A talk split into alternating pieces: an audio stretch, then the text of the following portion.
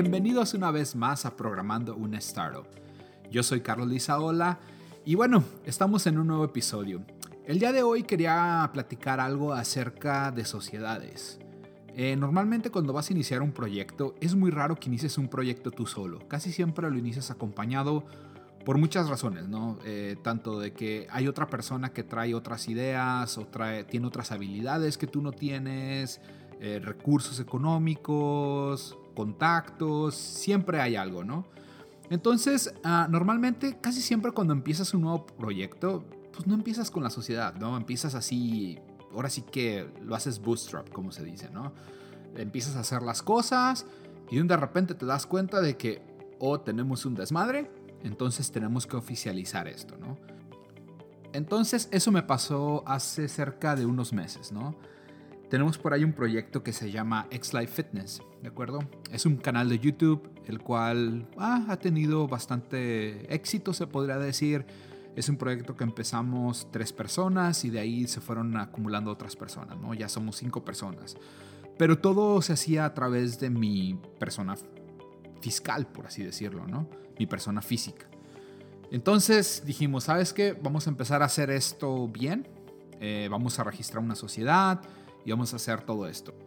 Entonces, pues bueno, tienes que ir con un notario público. El notario público, no sé, te va a cobrar, no sé, ¿qué te gusta? 20 mil, 30 mil pesos por crear la sociedad. Eh, tienen que ir las personas físicamente ahí. Si las personas viven en diferentes lados, es un desmadre. No pueden mandar una carta a poder, tienen que ir ellos físicamente a hacerlo. Hay muchas cosas que a veces, bueno, a pesar de las facilidades que a lo mejor te puede dar algún notario público, lo que sea, siempre se complica y claro, es un gasto, ¿verdad? Tienes que pagarle al notario público sus honorarios y lógicamente pues es algo que tienes que gastar. Ah, cuando andamos haciendo esto, un amigo me comentó acerca de algo que se acaba de crear, que bueno, no se acaba de crear, fue hace creo que hace como un año o dos años, no recuerdo bien. Se creó un nuevo tipo de sociedad, ¿no?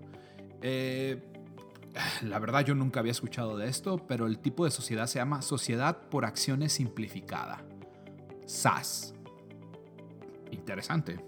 Lo más interesante aún es, tiene varios beneficios. O sea, la verdad yo me quedé así de, oh, ok, esto suena bastante bien. Bueno, pues realmente cuáles son los beneficios, ¿no?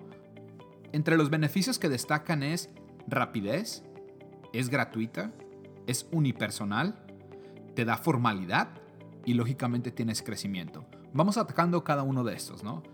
Rapidez, literalmente es un trámite online.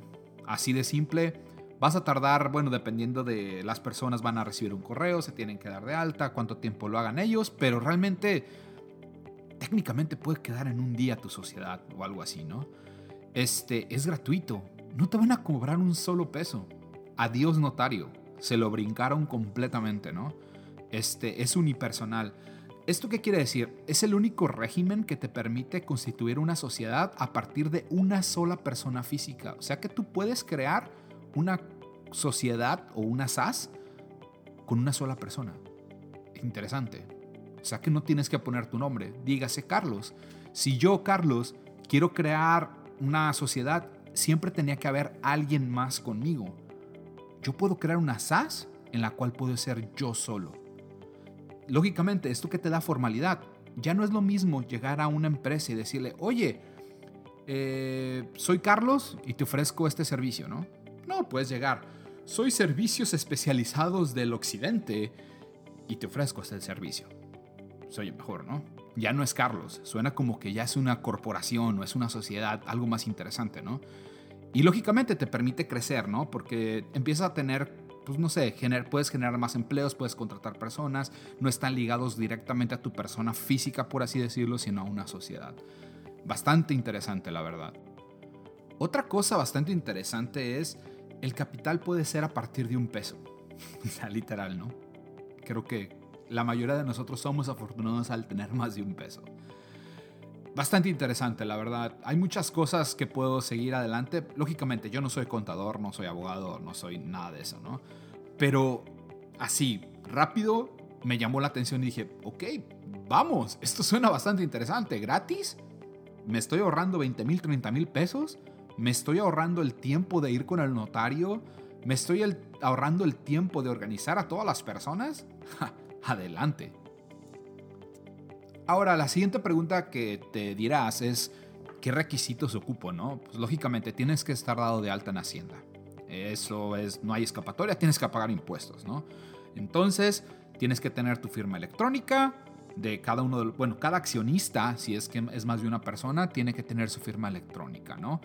Otro de los requisitos, lógicamente, quiere decir que uno de los accionistas tiene que contar con la autorización de la denominación de la sociedad, ¿no? Eso lo pueden obtener en línea, eso está fácil.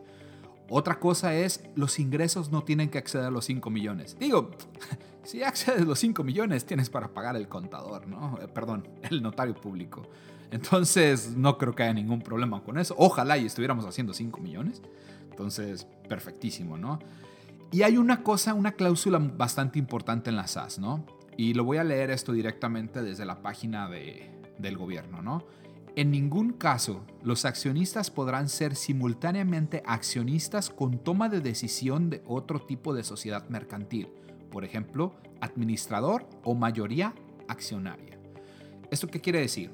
Digamos que yo, Carlitos, eh, ya creé una sociedad por ahí en la cual este, soy mayorista, no puedo volver a ser mayorista en otra sociedad tipo SAS o, o SADCB o lo que sea. Entonces, digamos que ese es el único punto, ¿no? No puede ser ah, mayoritario en más de una o no puede ser administrador en más de una. Puede ser en una, pero no en más de una.